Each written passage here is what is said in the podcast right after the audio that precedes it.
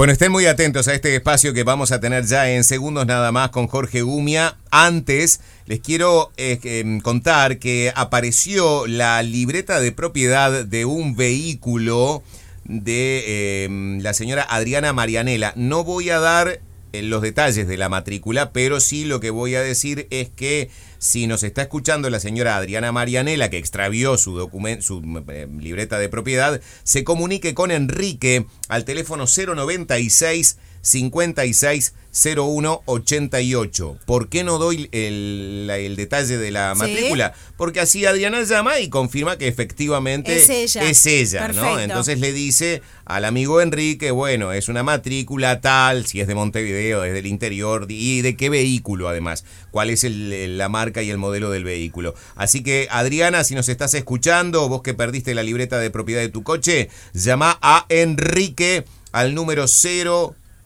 096 56 0188 096 56 0188. Bueno, eh, ya está con nosotros Jorge Gumia y hoy está acompañado, estamos acompañados, en este caso por Walter, quien vivió una experiencia cercana a la muerte y nos viene a contar su historia. Bienvenidos. ¿Cómo están? Un placer. Un gusto, Walter. Gracias por acompañarnos. No sé si querés vos introducir este tema, Jorge. Sí, eh, bueno, primero que nada, obviamente, el gusto estar acá otra vez. Saludos a la audiencia, como siempre. Yo pensé que iba a haber tortas fritas. Un poco, un poco me Pensaste dolió. mal, Jorge. Un poco me Pensaste dolió. mal, las Me- tendrías me- que me- haber- me- si querías que llama- haya, las tendrías Me que traer. llama poderosamente la atención Pensé- que tenés esos poderes pensé- extrasensoriales sí. y lo primero que tendrías que descubrir cuando estás arrancando para la radio es que las tortas fritas las tenés que traer vos. A veces falla debe ser la humedad. No, para mí hay, hay como radiaciones ultra. De- de- sí, de- eh, todo, violetas ul- ultramagnéticas, ultras. todos, todos ultra, ul- ultra seven, eh, para los memoriosos ultra seven. Bueno, eh, pero bueno, no se gana para disgusto, pero pasando rápido este, este telón,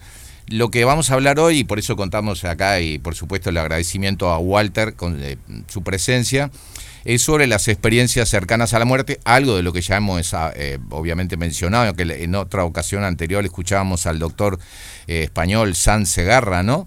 Que mucha gente después también escribió como contando este, cosas que le habían sucedido. Pero Recordemos sucintamente que ese médico, por ejemplo, entre otras cosas, contó cómo una persona eh, había, por ejemplo, descrito con detalle lo que sucedió en un momento cúlmine. eh, le estaban atendiendo a esa persona, a una mujer, la estaban atendiendo en una camilla de primeros auxilios y sin embargo esa mujer en un momento siente que se desprendió de su cuerpo y pudo describir con detalle lo que estaba aconteciendo en otros boxes, en otras salas, y luego se lo narró al médico. Y la única posibilidad, la única posibilidad de que esa persona hubiera conocido en detalle lo que estaba pasando en otras salas, era que alguno de los médicos que estaba atendiendo en la otra sala le hubieran contado todo a esto, y no, eso no había No, pasado. no, y, y que, o sea, que evidentemente había un acto presencial ahí de, de poder ser testigo de lo que sucedía.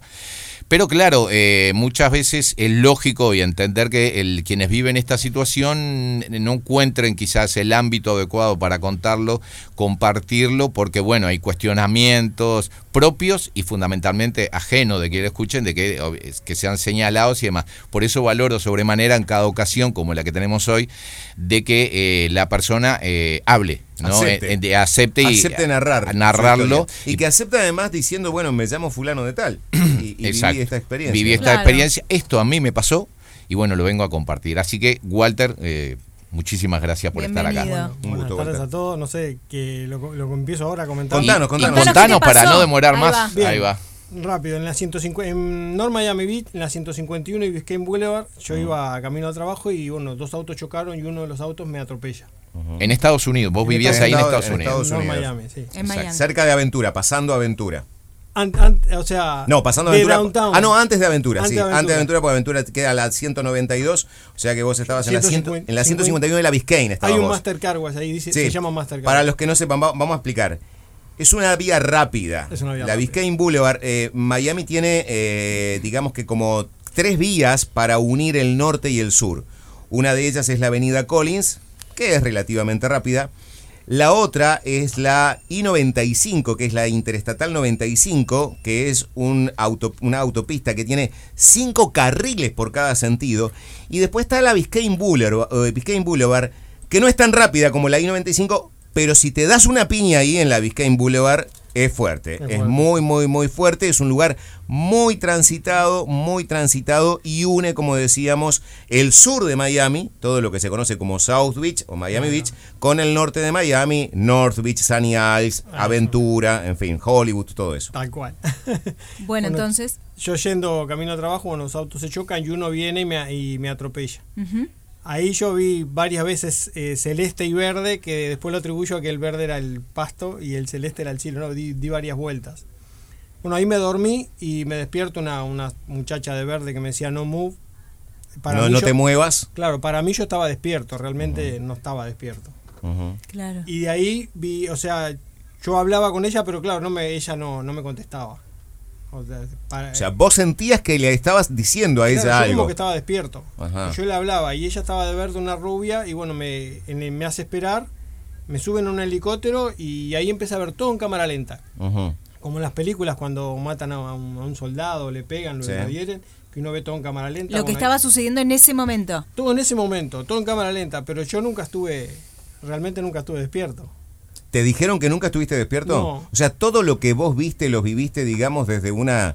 Como que si fuera eh, dentro, o sea, no me veía yo. Como que estaba en, en el cuerpo como que yo estaba bien. Pero vos te sentías que estabas en posición horizontal. no. ¿Cómo te veí? ¿Cómo, Yo, cómo- me- yo estaba parado, como si Estabas parado. Pero ¿Cómo? no me veía, no veía mi Wow, cuerpo. wow. Yo no veía mi cuerpo. Mirá. Y yo no entendía cómo la gente no me respondía. Yo hablaba y yo decía, "Ay, estamos todos locos. Yo le estoy hablando y, y- pero no veía mi cuerpo, o sea, no veía el ¿Y cuerpo. llegaste a ver eh, las otras personas involucradas en ese accidente? Sí, eran cinco. Cinco personas. Eran cinco ¿Qué personas. pasó con esas cinco personas? Eran todos del grupo Green, que yo me enteré después porque estaban, estaban vestidas de verde. Le llamaban el grupo Green el Jackson Memorial. Es un hospital que queda muy cerca de ahí. Ahí va. Y ahí me, para mí fueron segundos. Viene el helicóptero rojo a la Biscayne, eh, aterriza y ahí yo me, me suben y me llevan camino a algún lado y ahí me dormí. Cuando me despierto nuevamente, o sea, antes de despertarme pasé la etapa que todo el mundo le llama el túnel. ¿Sí? ¿Lo ¿no? viste? Sí. Que vi todo oscuro, o sea, que era como si me hubiera despertado en una habitación toda oscura, que no me podía ver ni las manos. Yo no entendía qué estaba pasando. Y en un punto, se, se- en, en un momento empecé a ver un puntito blanco le- a lo lejos. Yo no sé si yo me fui acercando al punto o el punto se, se iba agrandando y se acercaba a mí. Sí. En el, se, se hizo tan grande, tan grande y la luz tan blanca y tan, tan hermosa, ¿no? Y, y un silencio ensordecedor, como quien dice, que yo decía, ¿qué, qué pasará después de ahí? Y hay un ser, pero no, no lo distingo. ¿Por qué te das Es- cuenta que hay un ser? Hay alguien al lado mío, al que para mí yo lo atribuyo a la famosa parca, que todo el mundo llama la parca. Sí, sí, sí. ¿Y qué sensación física tenías vos? Si es que tenías alguna sensación física ya de dolor, No, no tendría ningún, yo ahí no sentía nada. no sentías nada. Nada de dolor, nada de nada. O sea, ni- No tenías eh, no tenías conciencia de tus me de- quería mirar las manos. Eso, no tenías conciencia no de tus me manos. veía. Veía ¿no? solo la luz y Solo después la de luz y sabía que había algo. Y yo lo, hoy, hoy, o sea, lo atribuyo como que la famosa parca. Y hoy interpreto, o sea, me sigo estudiando siempre desde que hablé con él y desde antes. me ¿Hace cuánto fue esto? Pa, esto se fue como 15, 16 años. Me Uy, olvidé un traer.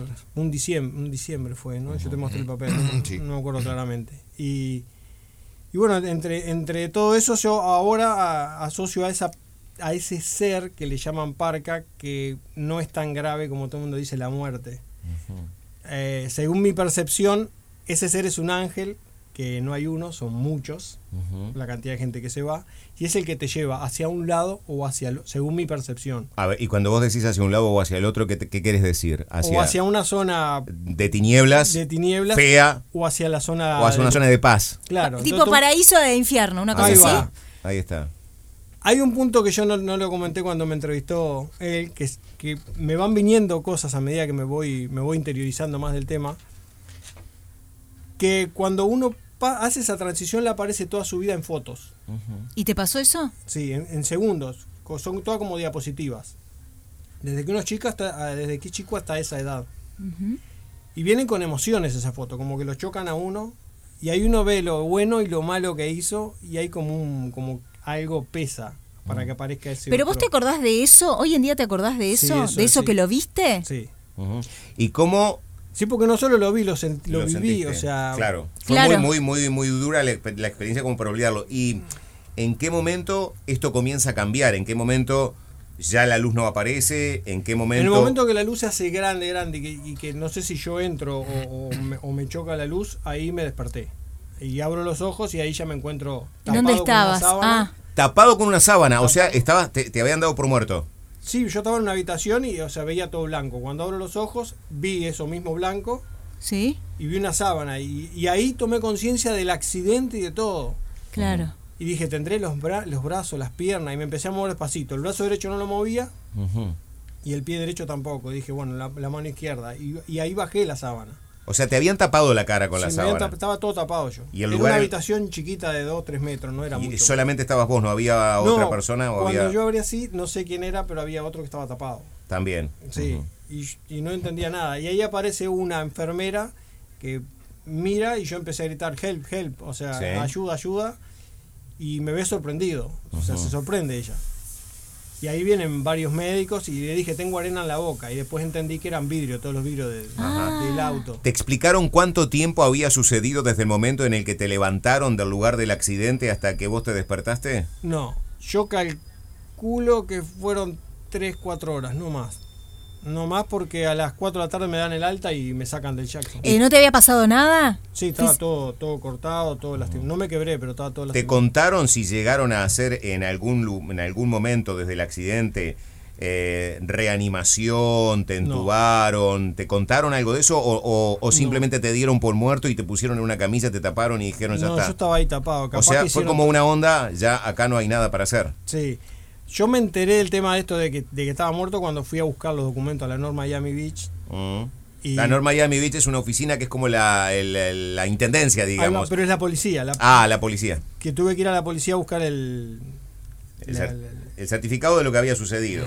no, fui a buscar mi documento porque allá hay la cédula, la cédula Ujú. y, el, y la libreta de conducir. Sí. Claro. Yo tenía las dos y, se, y así se puede hacer duplicado de las Claro. dos cosas. Si la Claro. cédula en realidad es el número de seguro social, ¿no? Ahí va, es eso. Sí. Entonces, cuando lo voy a buscar, me miran todos y me dicen, no, pero no puede ser. Le digo, ¿cómo no puede ser? Porque te habían dado por muerto. Ah, te habían dado, ya te habían dado de baja. Claro, entonces me dice, Claro, la- no estás acá, estás en Tallahassee. Entonces yo, yo no sabía dónde. Tallahassee es otra ciudad que queda hacia el norte. Al no- es como Artigas. Muy al norte, demasiado al norte, sí, sí. Y te tenés que tomar la, la- el I-95 Sí. y tenés que hacer... Son muchos kilómetros. Pero pará, ¿por qué te habían, por qué estabas en Tallahassee?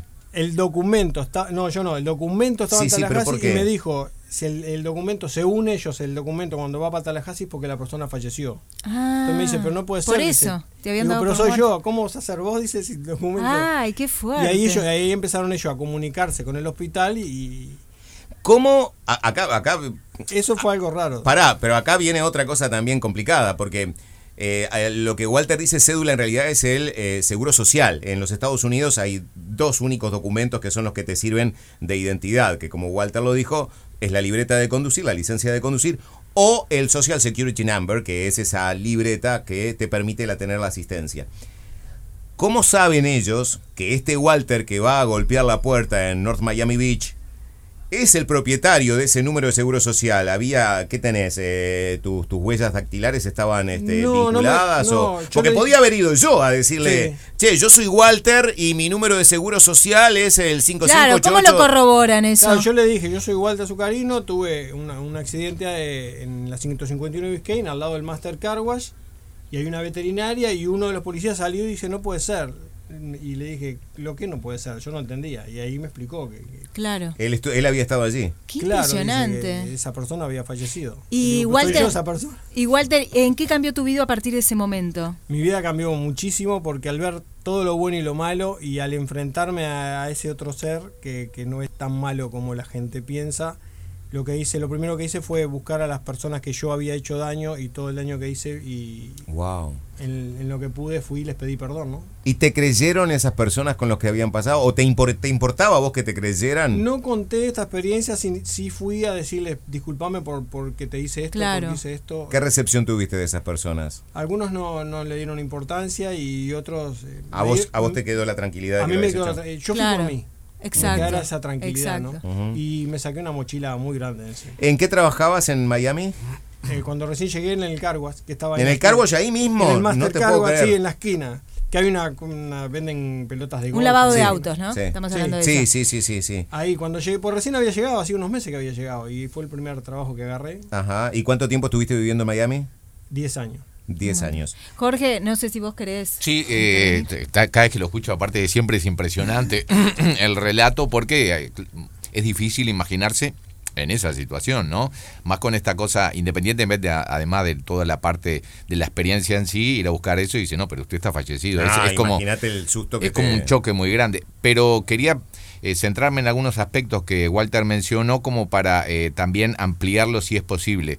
Porque una de las de los elementos que siempre se comenta y se relata es que al pasar frente a este esta revisión ¿no? de tu vida, de los distintos acontecimientos, vos hablabas de las emociones y mucha gente cuenta de que no es que eh, solamente tengan la emoción que sintieron ellos en ese momento, sino que sentían la emoción de los demás que estaban involucrados en ese acontecimiento. Por ejemplo, si yo en una etapa de mi vida, para poner algo que nos queda todo claro, a Robert, lo voy a agarrar a Robert, nos hubiéramos llevado mal y en un momento yo a, a Robert le hubiera dicho cosas que le dolieran, eh, ¿no? Y que le hubiesen afectado, en, ese re- en esa revisión yo hubiese sentido lo que yo me pasaba por dentro en ese momento y lo que Robert sentía cuando yo le estaba diciendo esas cosas. Es decir, como asumir el sentimiento del otro, del como otro. entenderlo. Eh, eh, Vos vivirlo, preguntando si vivirlo. él lo vivió. Ah, Exacto. Vos, No. a vos te pasó algo similar. ¿Y No. cuál era entonces tu sentimiento hacia esa luz? Yo sentí mucha, o sea, la emoción era mía, de, de- de Tuya. tristeza, de pena, de, de bronca, o sea, muchas emociones me venían, pero no, no nunca eh, sentí la emoción de, de otra, Bien, o sea, bien. como que cuando uno está no está en el cuerpo como que no no hay emoción, o sea, no importa si el al lado se muere o se lastima, uno no, no siente nada. Bien. Y, Pero sí sentí con respecto a las imágenes esas que me venían, como que eso fue lo que me impactó. Y Era esa como que luz- la vida estaba pasando Me pasó toda la vida en un segundo. y esa luz, ¿qué te provocaba? Esa luz placer. Eh, Un placer que no lo puedo describir. No quería volver. Eso te iba a Bueno, preguntar. yo no quería volver. Eso te iba a preguntar. Yo Vos no querías volver. No, cuando entré en la luz, yo. eh, ah, está. Esto es mío. Acá me quedo. Mirá no vos. sé por qué aparecí después, en el- no sé cómo pasó. Pero yo de ahí no me quería ir. Walter, eh, vos decías, esto indudablemente cambió muchas cosas de tu percepción en la vida, de tus vínculos para con otras personas. Y esta, me puedes mentir, digo, pero la pregunta es, ¿esto es eterno? ¿Es eterno? O sea, ¿esto es perdurable? ¿Por qué te pregunto esto? Conozco gente que ha pasado por experiencias similares a las tuyas. Y salen igual que vos. Che, eh, Claro. no da para seguir así. Tengo no solamente que pedir disculpas con aquellas personas con las que no actué bien, sino cambiar algunas actitudes de mi vida que no me están llevando a, a disfrutar de la vida. Mirá lo que es esto. Entonces yo los veía a esas personas y lo que me pasaba era que decía, qué bueno, mirá vos, claro, frente a un drama, a un impacto de esas características, esta persona ha cambiado. Me encontraba esa persona cinco años después y había vuelto a hacer exactamente lo Como mismo. era antes. O sea, como que a vos realmente te cambió. Sí. Sí. Yo cambié, hasta- o sea, yo trabajaba de mecánico. En- no voy a nombrar el taller, pero un taller conocido. Y eso, o sea, yo ya venía haciendo un clic. Y eso me hizo un clic total y hoy cambié. O sea, a partir de ahí es programación, coaching, neurociencia, inteligencia múltiple y ayudar al- a las personas. ¿Ayudás a la gente vos en esto? Sí, sí, me encanta. ¿Y cómo te, con- cómo te contactan? ¿Te- ¿Vos tenés redes sociales? Tengo Instagram, tengo YouTube, Walt Zuccarino, igual como Walt Disney, Walt Walt, Zucarino, con ZWC, Zuccarino. tanto en Instagram como en YouTube. Y ZWC, el Zucarino. Ujú. Sí. Bueno, a través de Jorge quizás también O te, a través de Jorge. te pueden Sí, contactar a aquellas personas que deseen Sí. este mm, bueno, conocer un poco más de tu experiencia, porque te voy a decir una frase que nunca se dijo, ¿no? En radio el tiempo es tirano. Sí, exactamente. Pero Este- igual, eh, como me dijo también una persona una vez que vivió una experiencia similar, no solo perdió el miedo a la muerte, sino que perdió el miedo a la vida. ¿Es tu caso también así? Sí, yo no le tengo miedo a la muerte. Le tengo miedo a sufrir, pero no a la muerte. Me o sea, me- si voy, voy contento. Mirá vos. ¿Vos sabés Qué qué increíble? bárbaro, ¿no? ¿Viste que hoy hablamos de este Sí. tema? Hoy, eh, eh, pero no por esto, ¿eh? No, no por, porque vos habías adelantado de que íbamos a hablar sobre este asunto. Habíamos hablado con Natalie y yo siempre insisto con que a Natalie le incomoda hablar de estos temas cuando se trata de nosotros. Bien, Es decir, entiendo. Sí, sí, a sí, Natalie le interesa mucho lo que está contando Walter, le interesa mucho, pero cuando hablamos de nuestras experiencias personales, a Natalie la, la mueve, no le gusta. está bien. Yo le decía a Natalie que yo espero que en esos últimos 15 segundos de respiración que tenga en mi vida, si tengo conciencia, que son mis últimos 15 segundos, lo que quiero es hacer una evaluación de que yo haya eh, sido feliz en mi vida y haya podido hacer feliz a la gente que quiero. Es lo único que espero. Lo deseo incluso con mayor ahínco a evitar el sufrimiento. Nadie quiere sufrir, por supuesto. Yo no quiero sufrir, no quiero sufrir físicamente cuando me muera, no quiero. Claro, nadie. Por Pero supuesto. mucho menos quiero tener la conciencia final de que lo que hice fue malo para con los demás y para conmigo. Eso no lo quiero hacer. Eso es lo que más pesa. Hoy lo, hoy lo hablábamos con Natalie sin saber que íbamos a tener este testimonio tuyo. Eh, casualidad o causalidad, ¿no? Sí, exacto. pero qué maravilla esto de tener la tranquilidad, ¿no? Porque nada, es su experiencia y él nos puede contar, pero más allá de eso, de contarnos, de compartirlo, es intransferible su experiencia, supuesto. ¿no? Y, y que él tenga la tranquilidad de decir, yo sí me voy, me voy contento, ¿no? Claro. Me voy feliz, Sí. agarro mis cositas y me voy. ¿no? Ojalá no hubiera sido necesario Dejo, pasar por dejo, esa experiencia. Para el otro lado no te llevas nada. No te llevas nada. El cuerpo te llevas. Bueno, vos sabés que hay una máxima que siempre yo la sostengo, que me, me- me parece fantástica. Es, es en realidad una figura que dice que cuando se termina la partida de ajedrez, asumiendo la partida de ajedrez como la vida, eh, en la misma caja, en el mismo tablero, se guardan la reina y los peones. Tanto el O rey sea, como el peón vuelven en la misma caja. Claro. Así que mm, no, no importa lo que, lo que, lo que haga. Una cosa que quiero mencionar, perdona que te corté, pero antes que por eso mismo, lo de la- el tiempo es tirano. eh, el- en el canal de YouTube, en mi canal de YouTube, que es Puerta Allende, eh, hay eh, el testimonio de Walter, está el testimonio de Walter más extenso, porque justamente porque tiene Claro. como más detalles, Sí, sí. incluso Perfecto. Hay fotos y porque él eh, me compartió fotos donde se lo ve el estado en que estaba cuando lo del accidente, o sea, para entender un poco la magnitud de lo que había sido, de lo que fue. Y este hay como más reflexiones y pensamientos sobre esta situación y lo que le dejó. Así que a quien lo quiera ver, allí Bien. está eh, en Puerta Allende, lo está eh, para quien. Y si no te este, contactan y- a y- vos, Y, si no me contactan a través de Instagram o Facebook, por mi nombre, Jorge Umia, y Con si- H. que quien No, quiera compartir este, o contactarse con Walter, Walter, infinitas Bien. gracias por compartir esta No, historia. también. Y todos, como dices tú, todo es un tema de percepción. Claro. Sí, Gracias. muchísimas gracias, Walter. Gracias, señores. Nos No, tenemos a que ir a la pausa de esta hora. Estamos en las 4 de la tarde con 27 minutos.